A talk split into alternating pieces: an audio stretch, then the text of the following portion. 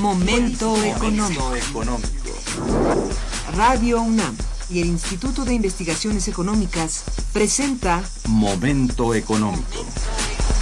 Un espacio para charlar sobre temas económicos que le interesan a usted. Acompáñenos.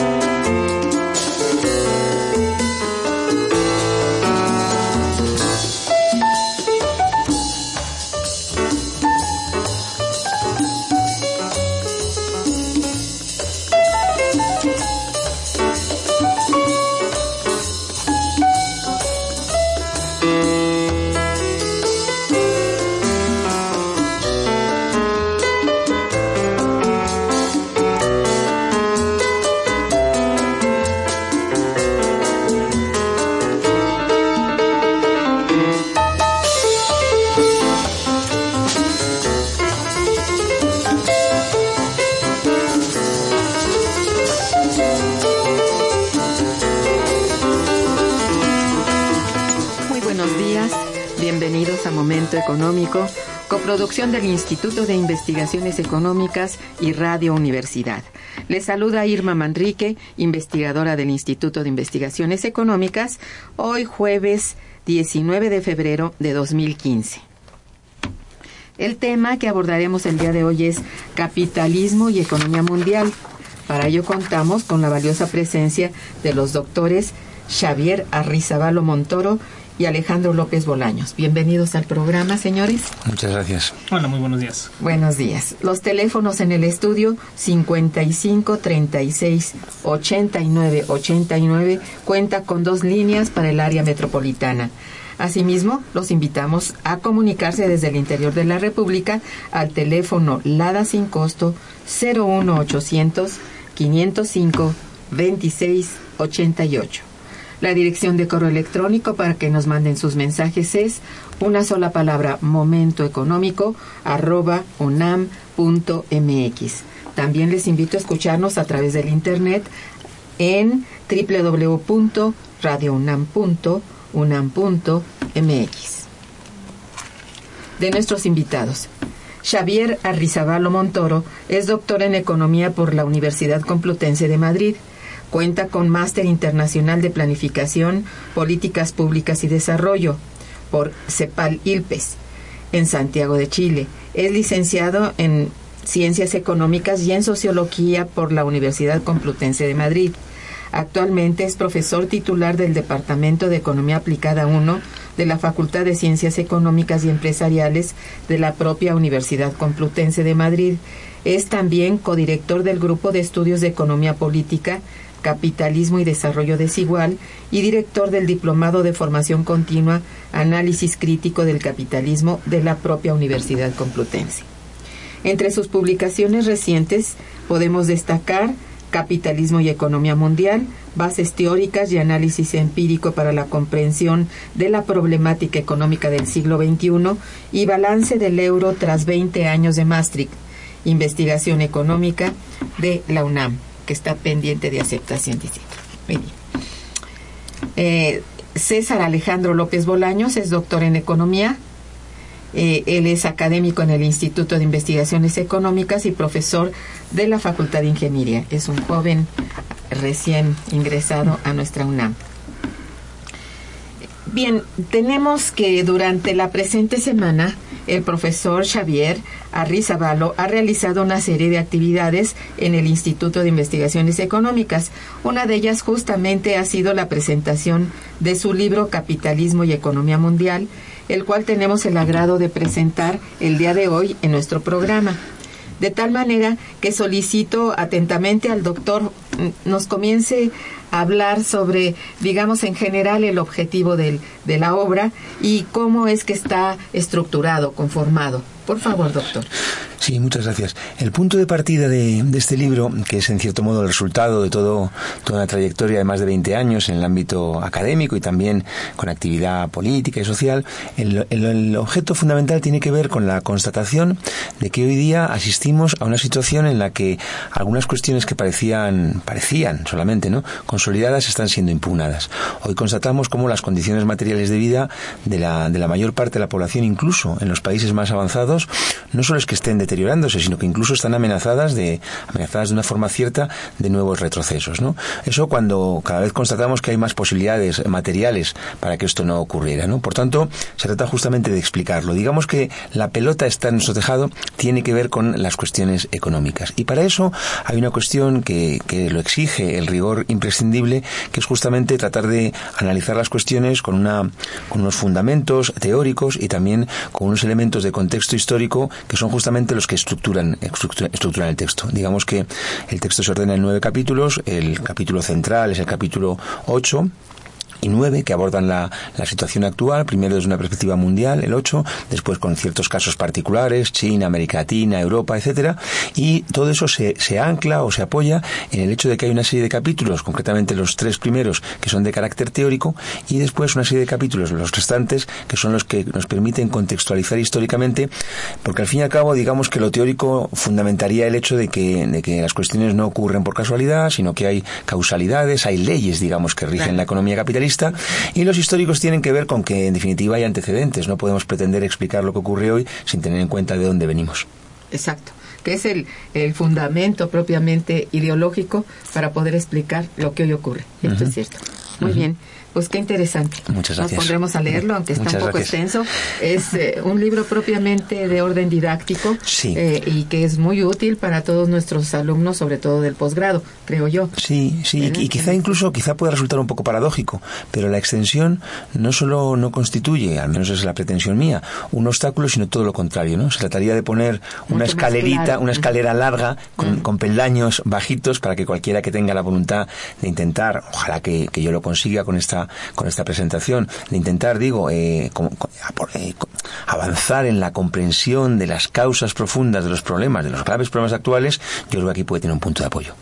Muy interesante. Muchas gracias. Nosotros sí tenemos una parte importante de los planes de estudio, sobre todo en economía, que eh, son de economía política, son con la metodología de economía política, que creo que esa es la metodología de, su obra y que es muy pertinente, porque cierto es que los hay pero sería mucho más cercano cuando alguien que lo escribe en español lo tengamos así de cerca, ¿eh? de verdad. Sí, sí, digamos que las dos referencias para mí eran por una parte el rigor, pero por, otra parte también la, claridad expositiva, el carácter didáctico, que constituyera una invitación a la, a la comprensión y a la discusión, sin duda. Muy bien.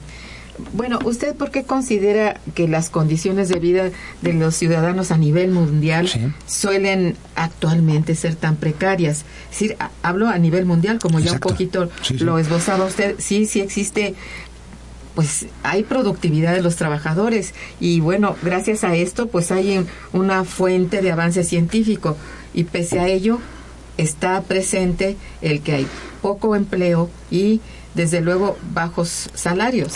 No corresponden realmente a ese conocimiento, a esa capacidad muchas veces, ¿no? Digamos que ese es el, meollo, es el contenido mismo de la discusión, ¿no? Es decir, eh, no se trata de ninguna inevitabilidad, ¿no? Quizás si nosotros en lugar de abordar la situación actual, abordáramos la situación de hace mil años, podríamos decir, el atraso de la humanidad hace que cualquier pequeño cataclismo meteorológico provoque hambrunas, provoque epidemias. Hoy día la humanidad tiene capacidad de sobra para que toda la población mundial, digámoslo gráficamente, coma cinco veces al día y tenga acceso a la sanidad, a la educación, ¿no? Por tanto, la cuestión está justamente en lo que define el contenido mismo de la economía, cómo se organizan las sociedades y valga la redundancia socialmente para llevar a cabo el proceso de producción de la base material de su existencia.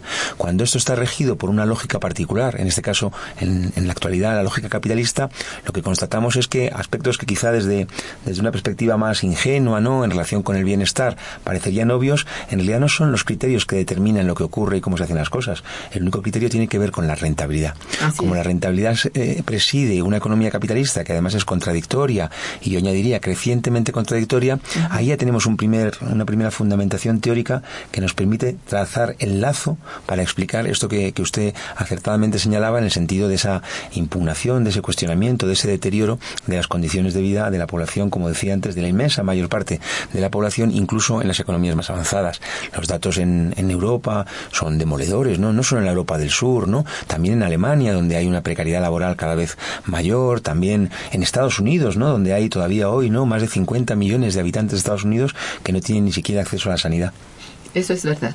Digamos que dicho por los propios países, estos países avanzados, hoy la gente parece estar muy sorprendida por haber perdido en muy poco tiempo, en muy pocos años, todo lo ganado en, bueno, en décadas. Es decir, ese bienestar de que gozaba una mayoría, pues digamos, grande de la población, eh, hoy se ve, bueno, con mucho miedo, con temor, digamos, hacia el futuro, de no solamente de ver disminuido ese bienestar, sino incluso de perderlo.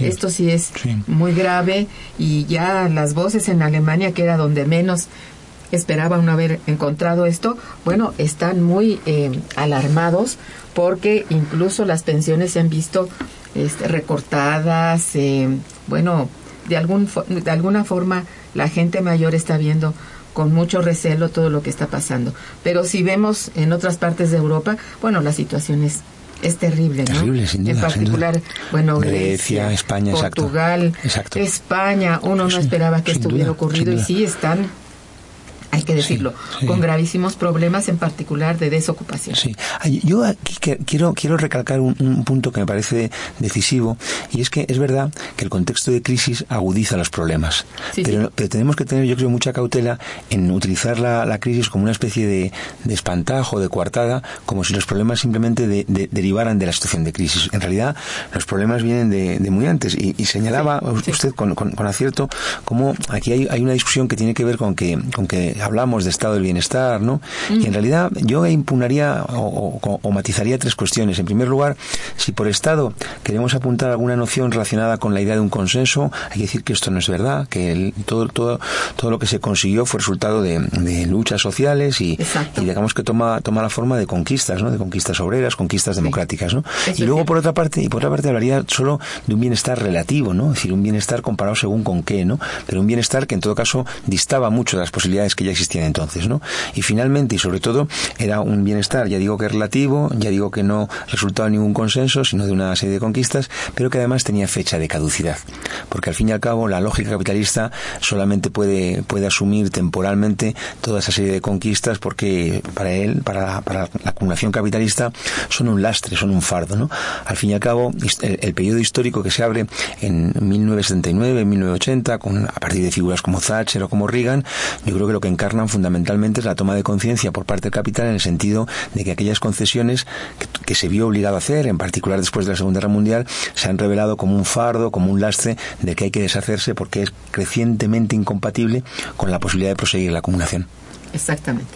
Es decir, en la medida en que se cumplen algunas cuestiones ya estudiadas por Carlos Marx, eh, en cuanto a la, al descenso de la tasa de la ganancia, pues se van cumpliendo desafortunadamente.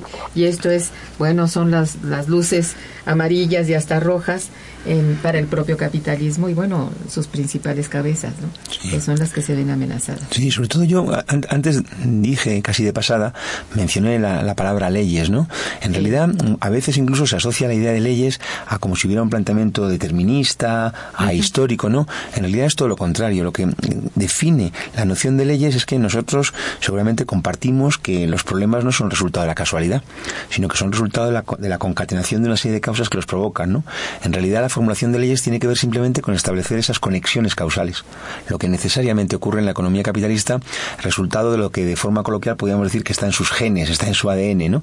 Y esas leyes efectivamente señalan, en conclusión, que el capitalismo es crecientemente contradictorio, es decir, que los problemas de, la, de las economías capitalistas no son el resultado de choques externos, de circunstancias aleatorias, sino que es la propia dinámica de acumulación capitalista, digámoslo así, llevada a cabo de forma, entre comillas, natural, natural de acuerdo a la lógica capitalista, la que provoca sus problemas. Problemas cada vez son mayores y problemas que finalmente se expresan en esa imposibilidad de mantener los niveles de, de las condiciones de vida que aunque fuera de manera contradictoria, se habían conseguido alcanzar en algunos casos. Sí, es cierto. Este carácter mismo, como dice usted, del ADN que, que ya lleva consigo el propio capitalismo, es así.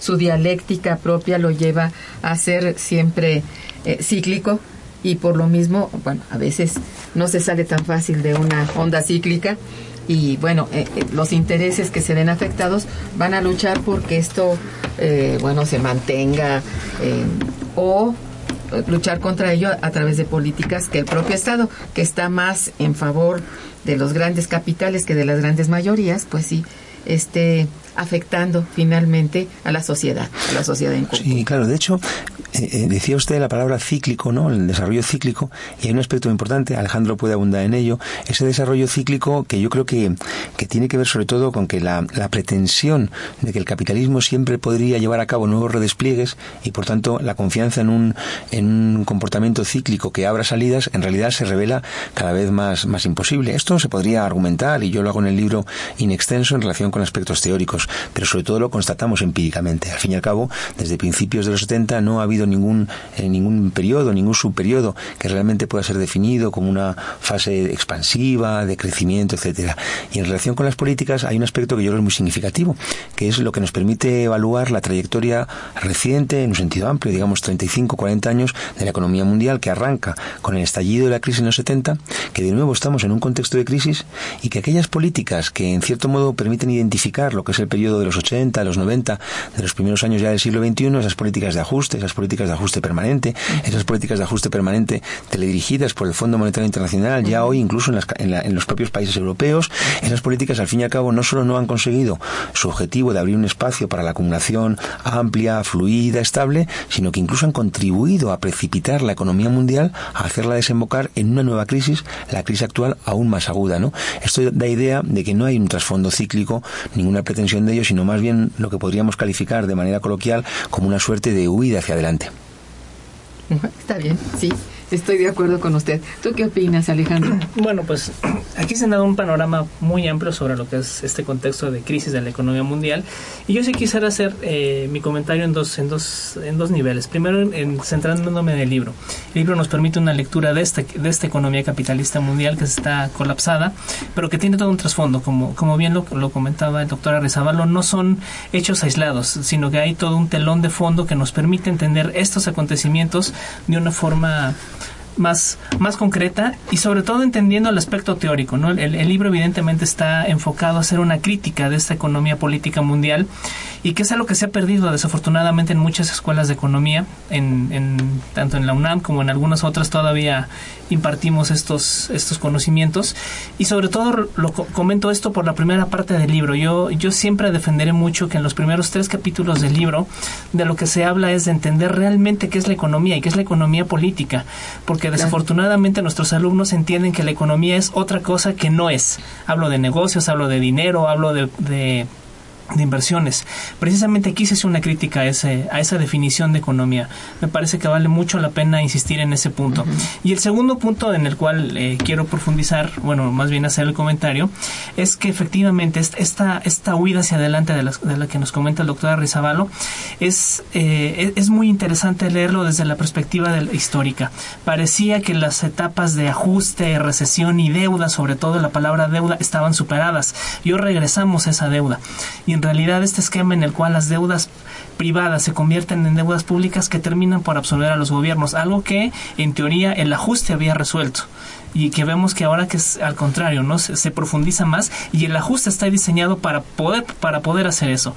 En el seminario se discutieron algunos documentos al respecto y sobre todo hay un documento del Banco Mundial que ya no se comentó en esta semana, pero bueno, recupero en estos días, que es muy notorio, ¿no? El, Banco Mundial en, este documento de 93 lo que dice es, se hizo el ajuste para que pagaran los países latinoamericanos.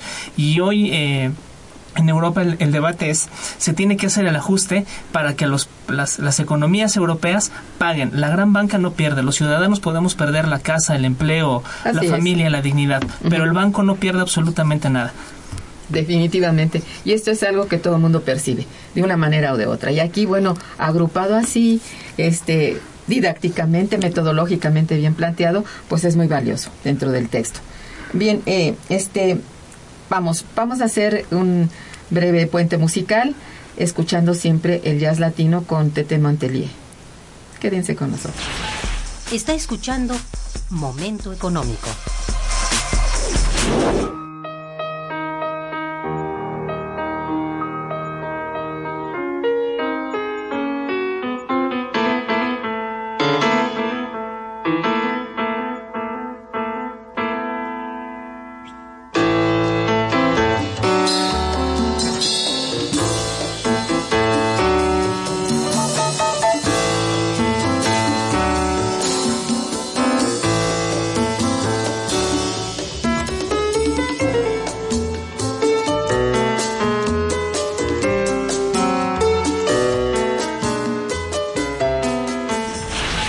Teléfono en cabina 55 36 89 89.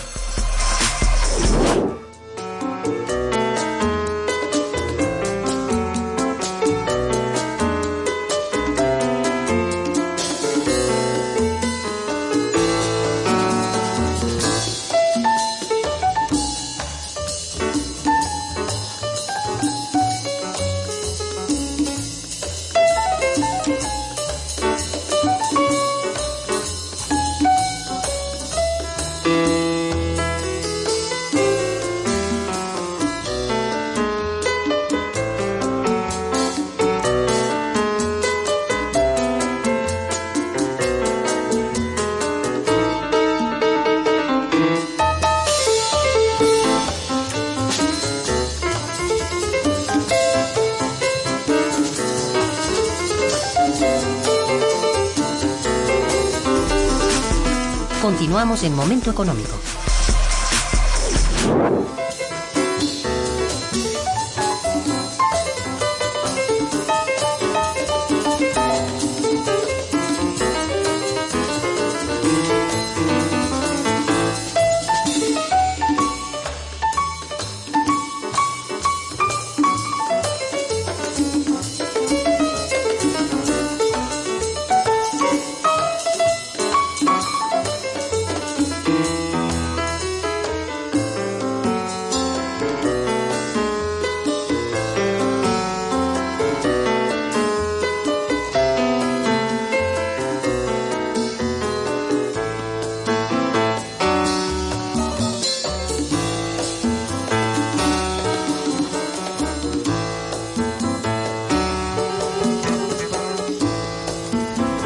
Estamos en momento económico, eh, pues en una, en una charla muy amena, pero muy aleccionadora del capitalismo y economía mundial y la economía mundial con el doctor Xavier Arrizabalo Montoro y el doctor Alejandro López Bolaños.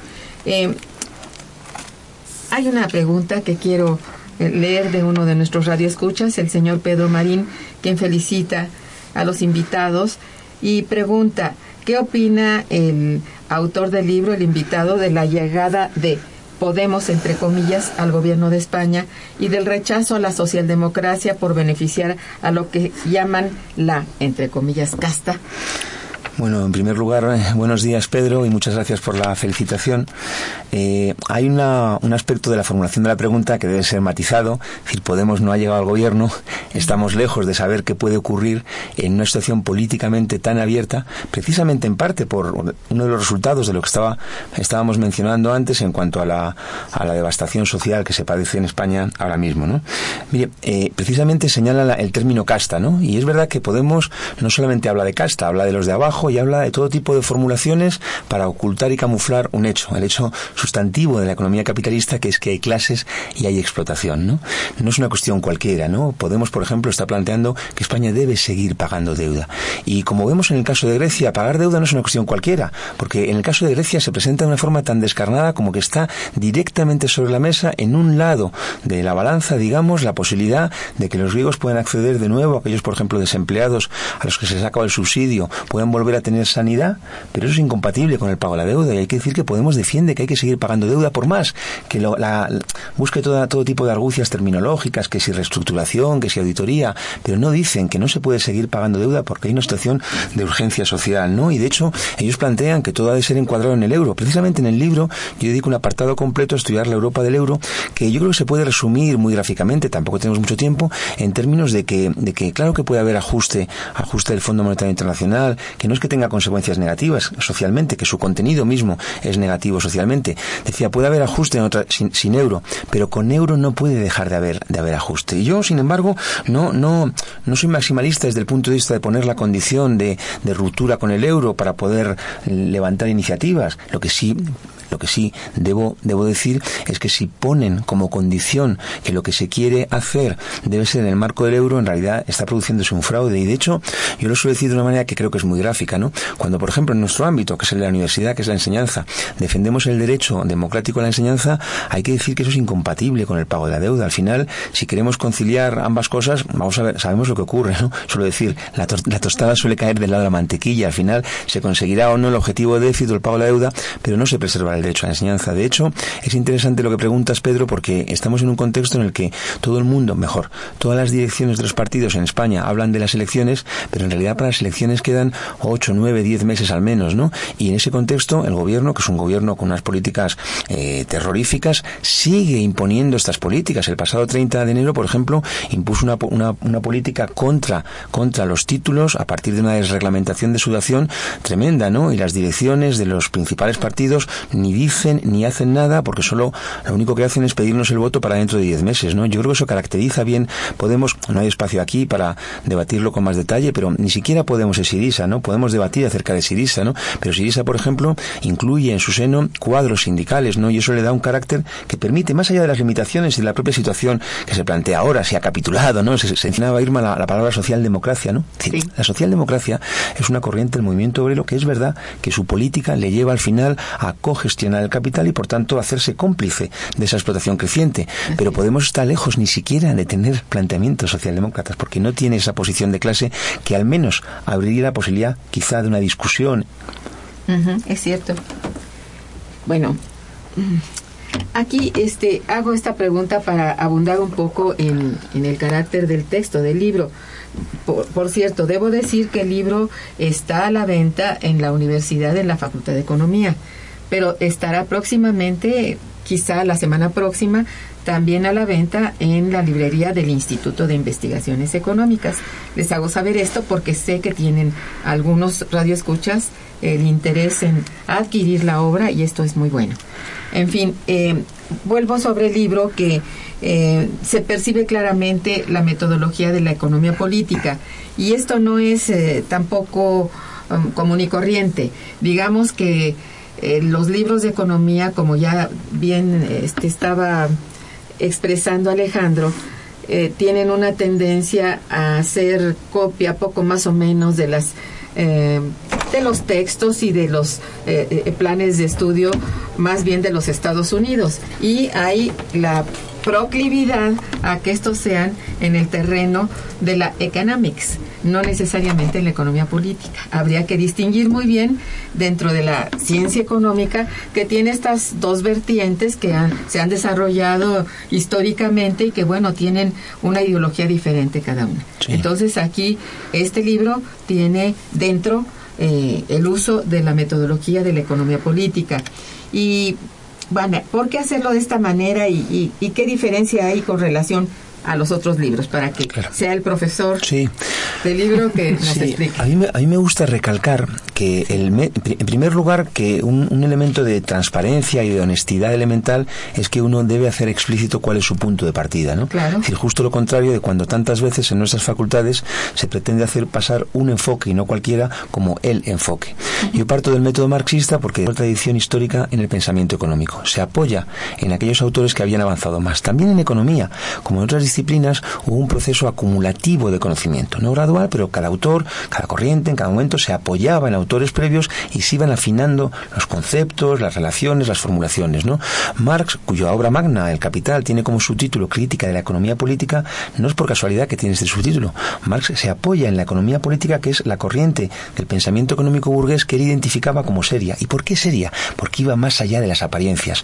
Si nosotros queremos explicar por qué la parte del iceberg, la parte del iceberg que observamos, tiene una forma determinada, necesitamos ver qué hay en la parte oculta, ¿no? Entonces se trata de la parte que está, que está tapada, digamos, ¿no? Valga la metáfora para señalar que tenemos que ir más allá de las apariencias. El problema del enfoque neoclásico, el enfoque dominante, yo lo suelo decir con la siguiente fórmula porque me parece que es muy gráfica. El enfoque neoclásico no ve, pero no ve porque no mira. Es que la pretensión precisamente es de no mirar para poder no ver. Es que no conviene. No conviene. ¿Por qué? Porque el contenido, lo dije antes, el contenido de la economía inevitablemente es contradictorio, es conflictivo y en ese sentido la pretensión del enfoque neoclásica, neoclásico no es otro que camuflar. Digamos que desde el punto de vista de, la, de los trabajadores que componen la inmensa mayor parte de la sociedad, las sociedades capitalistas, y cada vez más, no solo no tememos nada, no solo no tenemos ningún temor a desvelar los elementos de fondo, sino todo lo contrario, ¿no? No sé si se dice acá, allí decimos luz y taquígrafos, ¿no? Que haya la mayor claridad posible porque no tenemos nada que ocultar. Es justo lo, lo contrario de ese enfoque neoclásico que pretende ocultar incluso cuestiones tan elementales como de dónde vienen los problemas de, la actualidad. No ya el enfoque neoclásico, sino en general también, y esto creo que es importante decirlo, lo que se, muchas veces se presenta como una suerte de pensamiento crítico, ¿no? Hay un, hay un autor que ha sido entronizado en el periodo reciente, Piketty, un, Thomas Piketty, un, autor francés, ¿no? Que habla de la desigualdad y solo por eso se le, se le señala como un economista crítico, cuando en realidad habla de la desigualdad para precisamente camuflando las causas de la desigualdad, poder, por así decirlo, desde la perspectiva dominante, eh, eh, señalar que ellos también se ocupan de la desigualdad, pero se ocupan de una forma absolutamente inocua, absolutamente irrelevante, porque eluden las causas. Los problemas de la desigualdad no caen del cielo, no son resultado de ninguna maldición, son la expresión que toma en las relaciones de distribución las relaciones de producción asentadas en la explotación definitivamente. Estamos de acuerdo con eso. Eh, hay otras preguntas que las vamos a ir retomando porque van a ser muchas. Eso es lo que siento yo. A la altura del programa pueden ser muchísimas. Siempre falta tiempo. Sí, Jaime Rojas, que felicita a los invitados y al programa, dice, ¿cómo vincular su trabajo académico en el partido político Podemos en España? Bueno, voy a, voy a abundar y, por ah, eso podré ser breve, podré ser breve porque voy a abundar en lo anterior, ¿no? Es decir, eh, Podemos Miren, qué, qué, qué, oportuna la pregunta, porque no por casualidad el líder máximo de Podemos, Pablo Iglesias, se ha reunido hace dos semanas en Madrid con Piketty. ¿Y qué sentido tiene esa reunión? Precisamente otorgar un respaldo, pero un respaldo de, de, la, de las posiciones dominantes, ¿no? Con ese guiño de una supuesta crítica, que es una crítica puramente testimonial y si se ha reunido por él desde mi punto de vista es al fin y al cabo para refrendar esa perspectiva común en Piketty y en Podemos que es camuflar el conflicto de clase del que proceden los problemas. Pues sí. Y gracias, Jaime. Sí, bueno, eh, eh, hay una gran inquietud y bueno, por supuesto. es, un tema, es, un tema, llamativo, sin duda. muestra muestra el, ascenso en los sondeos de momento de Podemos, muestra la, la, incapacidad que han tenido las direcciones de los partidos que se reclaman de la clase trabajadora de constituirse en un referente que abriera la expectativa para la población de ser una, una referencia, que, que abriera una salida, digamos, ¿no? Y es en ese contexto es donde surge Podemos. Es verdad que también muy alimentado mediáticamente, mm. con muchos espacio en los, en los programas de las grandes cadenas de televisión españolas, en horario de máxima audiencia, etcétera. No es en vano, digo. No es por casualidad. Bien, don Agustín Mondragón, radio escucha frecuente con nosotros, siempre está, felicita a los invitados y dice, al actual sistema económico el pueblo debiera cambiarle el nombre por sistema económico de despojo. Los grandes capitalistas que hoy tenemos en el mundo eh, Anteriormente se les llamaba hacendados y hoy el despojo no solo es de tierra y aguas, sino de esclavitud a la que al quitarle sus derechos a los obreros, campesinos e indígenas. Avalar el robo de nuestros recursos a través de concesiones y contratos dados por los presidentes vendepatrias del mundo favorece a este despojo.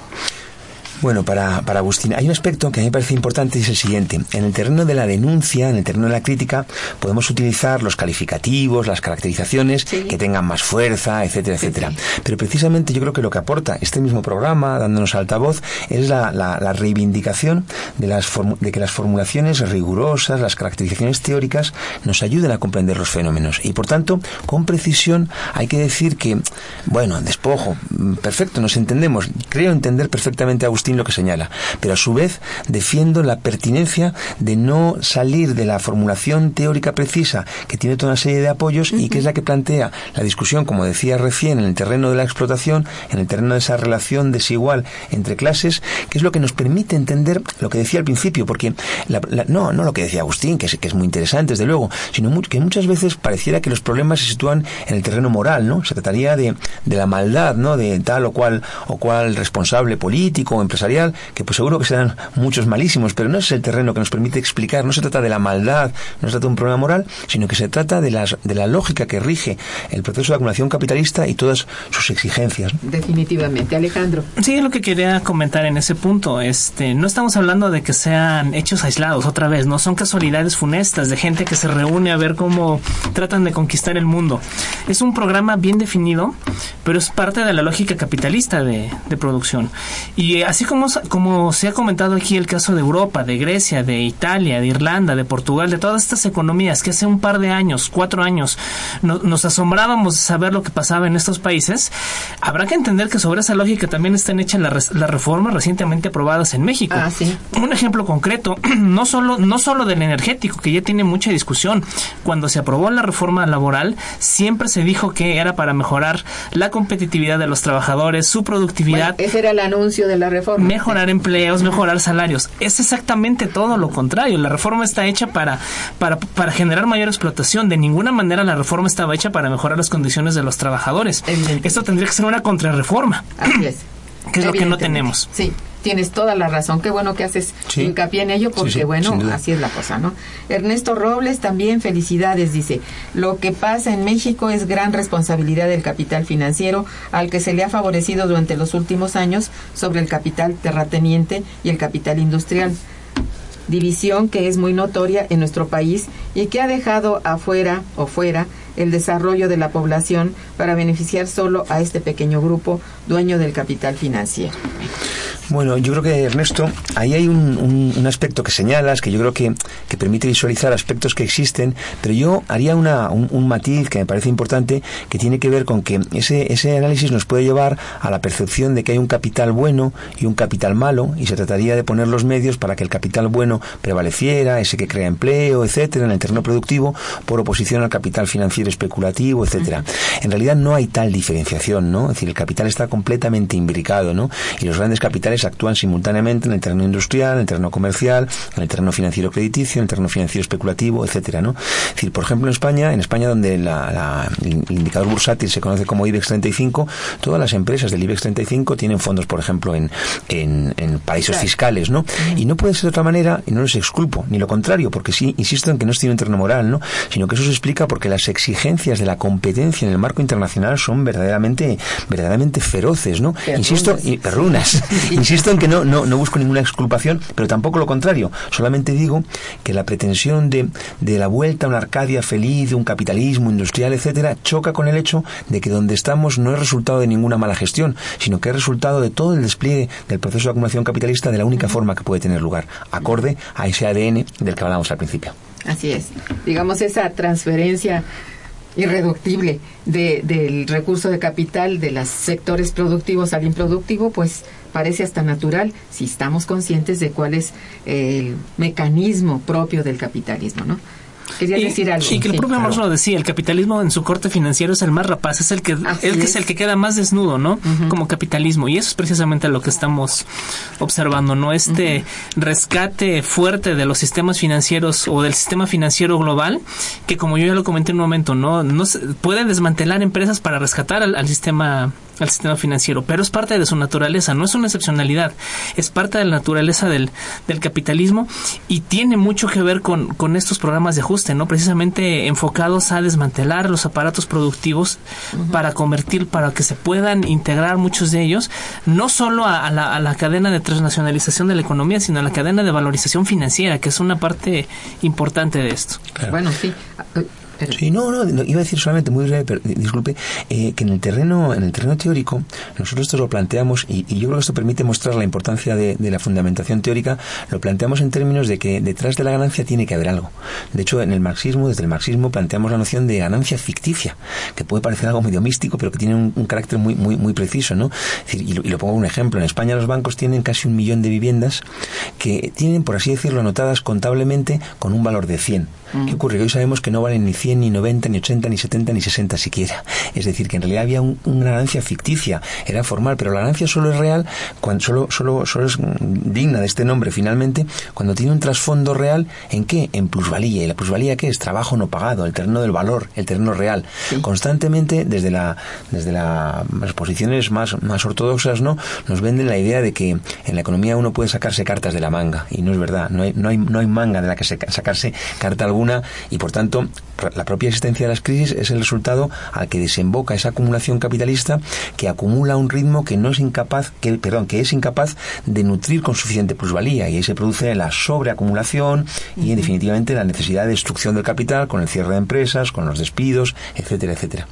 Esto, pues, desde luego, eh, de alguna manera constata en que esta forma de evolución, por llamarle así, del propio capitalismo actual, pues es ha llegado a su forma, como algunos dicen, salvaje. Salvaje porque, como decía Alejandro, es rapaz. Es rapaz y bueno, al mismo tiempo hace mucho, bueno, al parecer hace mucho más daño hoy que antes. No lo sé. Es muy interesante lo que señala Sirma porque finalmente lo que plantea es que toda perspectiva de un capitalismo con rostro humano, de un capitalismo Ajá. civilizado, de un capitalismo bueno es incompatible con, con el grado de desarrollo actual. Y de hecho, y de hecho, bueno, yo esto lo abordo teóricamente en el libro, pero tenemos una prueba empírica, ¿no?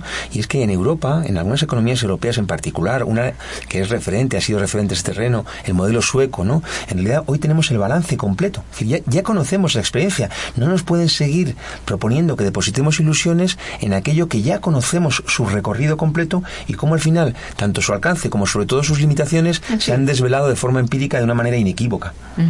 Digo, hay que estar claros, ¿no? Y en esto, bueno, qué, qué bien que se entienda cuál es el contenido. Aquí me interesa muchísimo volver a hablar sobre este eh, libro, este texto que has hecho y que, bueno, 720 páginas más o menos, este, horrorizan. Dice, ah, ah, tenemos que ver, sí, pero hay que ver que hay que leer todo desde el origen, ¿verdad? Desde el respaldo que da la teoría económica.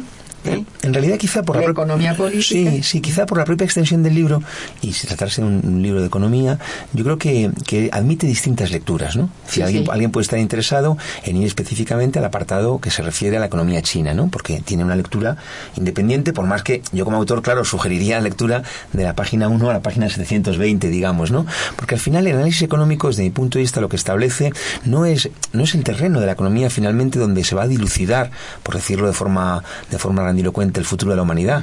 Pero el terreno de la economía, el análisis económico, señala un aspecto que es decisivo, ¿no? Señala el aspecto de aquello que simplemente ya no es posible en el marco del capitalismo. Y si no es posible, nosotros no podemos mm, eh, insertarnos en una, en una perspectiva que nos proponga cosas que simplemente nosotros podemos constatar, aunando el análisis teórico y su contrastación empírica, que simplemente ya no es posible. Exacto. Y esto, bueno, es es peligroso, digamos. que Es nos peligroso. Tiene que alertar muchísimo. Sí, sí, exacto. Don Alejandro Ochoa, que dice, ah, que os felicita, y al programa también. Dice, el libro estará en la- a la venta en la Feria del Libro. ¿Tú lo sabes, Alejandro? No, parece ser que no. No, No. no, estaría. Bueno. Invitaría que fueran a la Facultad de Economía y la próxima semana, Semana al Instituto. Instituto de Investigaciones Económicas. Ya lo sabe. Señor Alejandro Ochoa. Y gracias como a él como a, a todos los, los escuchantes por, por las felicitaciones y la amabilidad. Muy bien, vamos pues a un nuevo puente musical sabroso y regresamos. Está escuchando Momento Económico por Radio UNAM.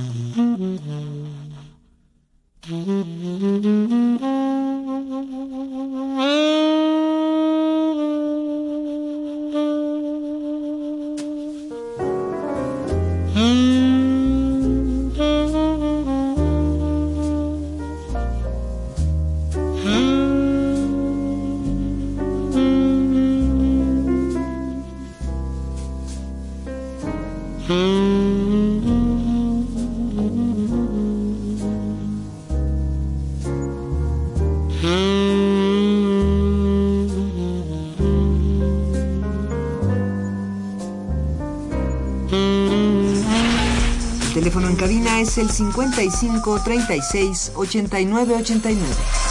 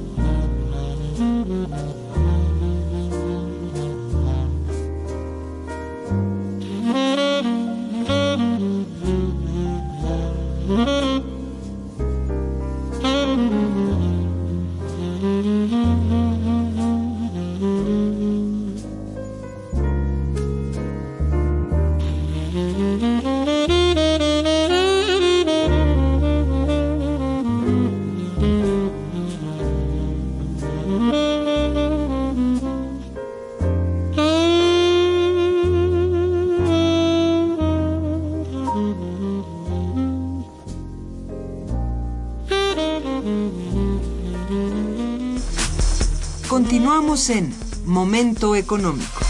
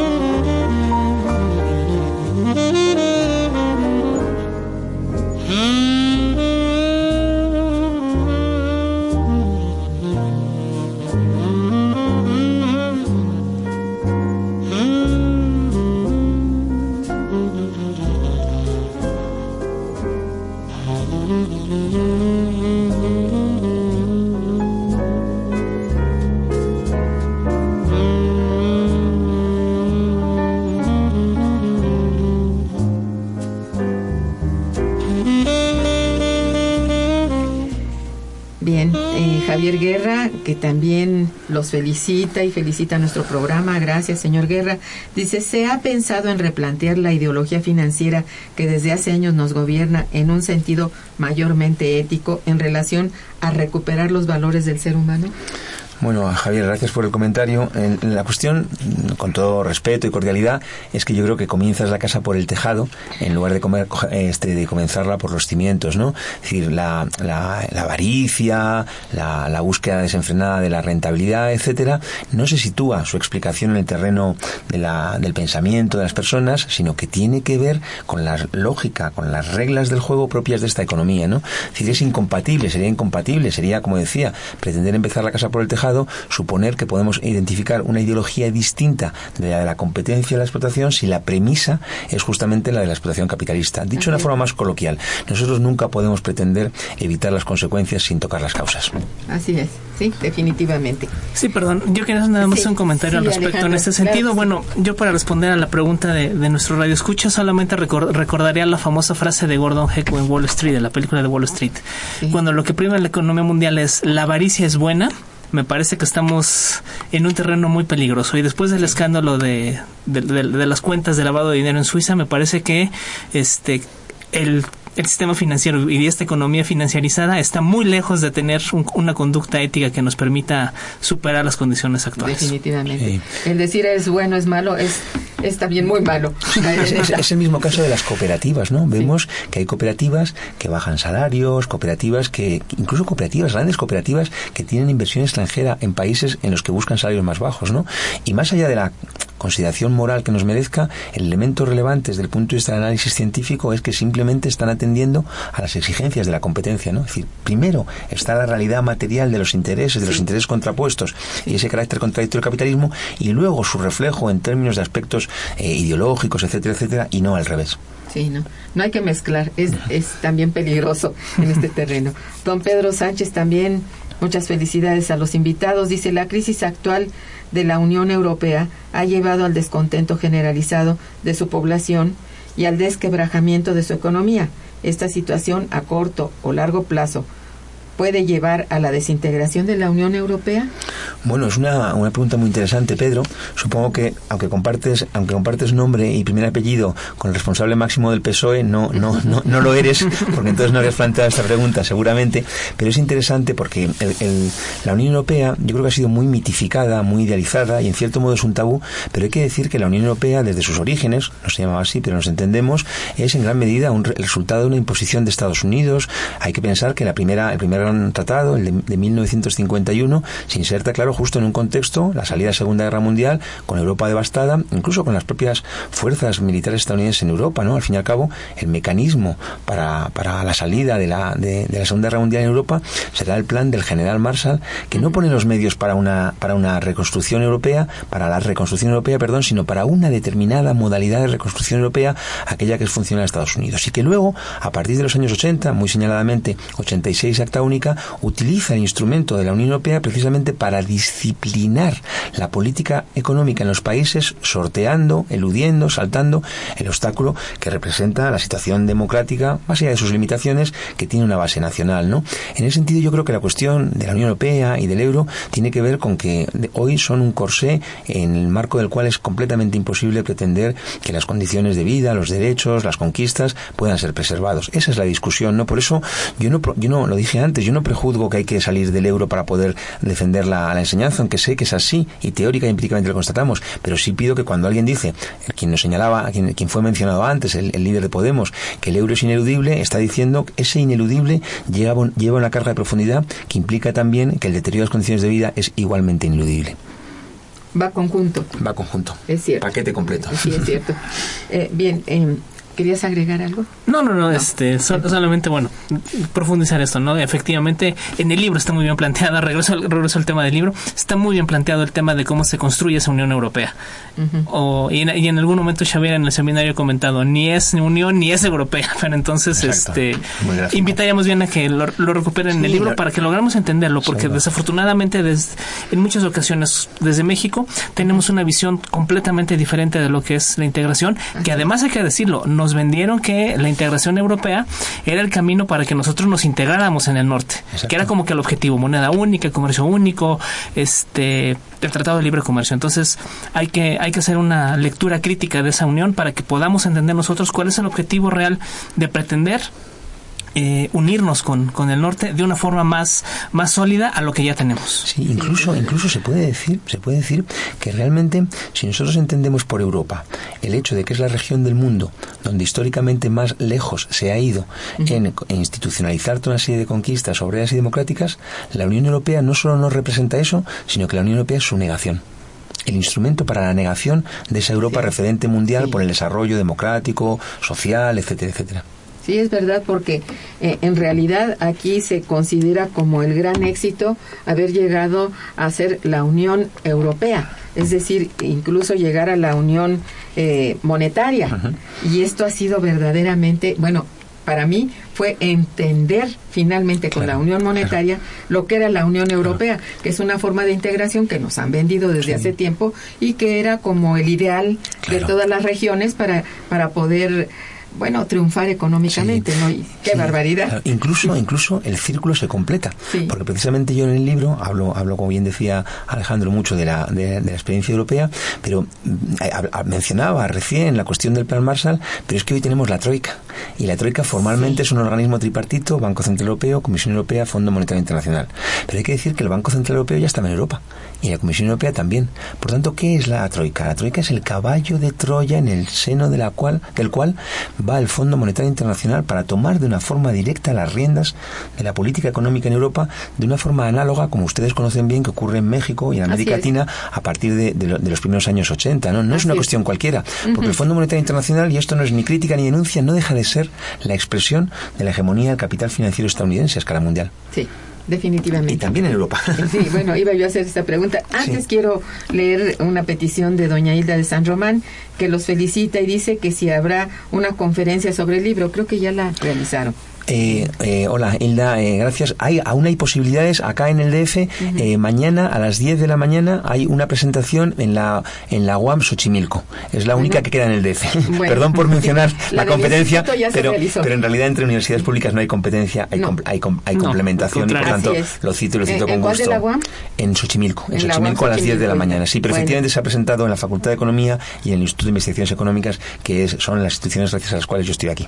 Sí, también dice, bueno, hace un comentario, dice, los niveles de pobreza frente a los niveles de dominio y riqueza debe ser visto desde el punto de vista de la ética por la pérdida de valores del ser humano. E, ella defiende esta parte, ¿no? Sí, sí. Yo, por darle un poco la vuelta, más que incluso hablar de rechazar esa cuestión de la ética, más bien lo, plantearía desde el punto de vista del, del, proceso de, de, constitución, de la conciencia colectiva, de los trabajadores, desde el punto de vista de que no hay nada que conciliar. En España lo conocemos bien. En España, por ejemplo, los sindicatos, los grandes sindicatos, han tenido a su dirección, ¿no? Ha tenido una política de diálogo social enmarcada en, en un, un viejo axioma, ¿no? Que era moderar los salarios para eh, preservar el empleo, ¿no? Y la, aumentar el empleo. Y el, balance, el balance 35 años después es dantesco porque los salarios se han desplomado y el desempleo, no solo por la crisis, el desempleo y el subempleo se ha disparado, ¿no? Eh, tenemos de nuevo la experiencia práctica y por tanto ninguna pretensión por ese lado. Vale la pena, como se dice ahora, empoderarse como trabajadores de que no tenemos ningún elemento en común, no hay nada que conciliar con quienes son los responsables de nuestros problemas. Definitivamente, así es como debe verse. Yo estoy de acuerdo con ello. Este, bien, eh, ¿qué es lo que está haciendo en este momento? Eh, porque hablabas del Fondo Monetario y esto es muy importante. ¿Qué están haciendo estas instituciones, eh, organismos multilaterales, Fondo Monetario y Banco Mundial, ante la crisis que pues agobia a todo el mundo, ¿no? y que parece no han podido resolver hasta hoy? Parece. No, parece, parece, parece, no, es un hecho real, contrastado y no va a ser distinto porque al final, miren, se puede resumir, como más andamos justo de tiempo, en la siguiente fórmula. Lo único que nos proponen es más de lo mismo. Y sabemos, y valga, el juego de palabras, que más de lo mismo solo puede conducir a más de lo mismo. Más de lo mismo en el mismo terreno de las políticas conducirá a más de lo mismo en el terreno de la regresión social, de la destrucción económica, de la del cuestionamiento de la democracia. Eso es cierto. Habría que entender muy bien esto. Y la vuelve a llamar y dice, la comunidad europea trajo mucha migración dentro del mismo territorio. Las poblaciones de países del este iban al oeste a conseguir trabajo. Económicamente la Unión Europea no fue exitosa y hay muchos hechos que lo demuestran. sí, el balance de la Unión Europea, habría algún aspecto a matizar. La migración no es tan importante, hay, hay trabas además, ¿no? Cuando se habla de mercado único, a partir del Acta Única 86, en realidad hay que decir que es un mercado único según para qué y según cuándo, ¿no? Pero sí es mercado único, ineludiblemente en un terreno, en el terreno de la libertad de circulación de capitales, Sí. libertad de circulación de capitales sin ninguna restricción, que es tanto como dinamitar toda posibilidad de una política económica democrática o una cierta base democrática en cada uno de los países. Así es.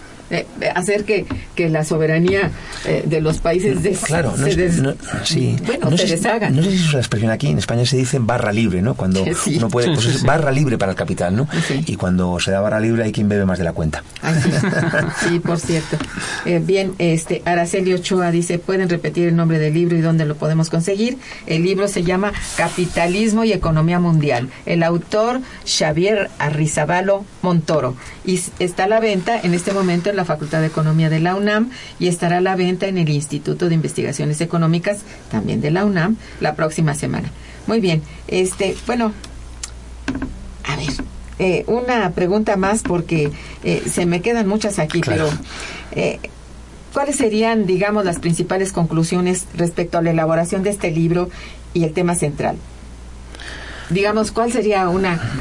La- sí, está- no, es, una, pregunta que- pertinente y además hay que resumir y hay que decirlo bien. Desde mi punto de vista, la conclusión principal es que cuando nosotros en la ecuación, en la frase, metemos la palabra capitalismo, estamos metiendo la palabra rentabilidad. Y cuando metemos la palabra rentabilidad, todo el resto de cuestiones que queramos meter en esa frase han de ser compatibles con la rentabilidad. En particular, si queremos meter democracia dentro de esa frase. ¿Qué ocurre? Que las exigencias de la rentabilidad hoy, y esa es la conclusión del libro, eh, son cada vez más incompatibles incluso con las cuestiones más elementales que asociamos al funcionamiento democrático, a las condiciones de vida dignas, etcétera, etcétera. Ese es el resumen del libro. Así es, y había que estar muy, muy claros de esto, porque no hay que sorprendernos de lo que ocurre, porque Exacto. esa es la dinámica propia, es el ser de- del capitalismo. Muy bien, pues muchísimas gracias por la presencia del doctor Xavier Arrizabalo y de Alejandro López, nuestro compañero.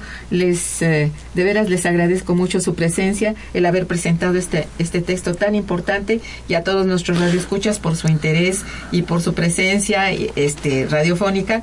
Muchísimas gracias. Estuvo en los controles técnicos Socorro Montes. Muchísimas gracias. En la producción Santiago Hernández y Araceli Martínez. Gracias chicos.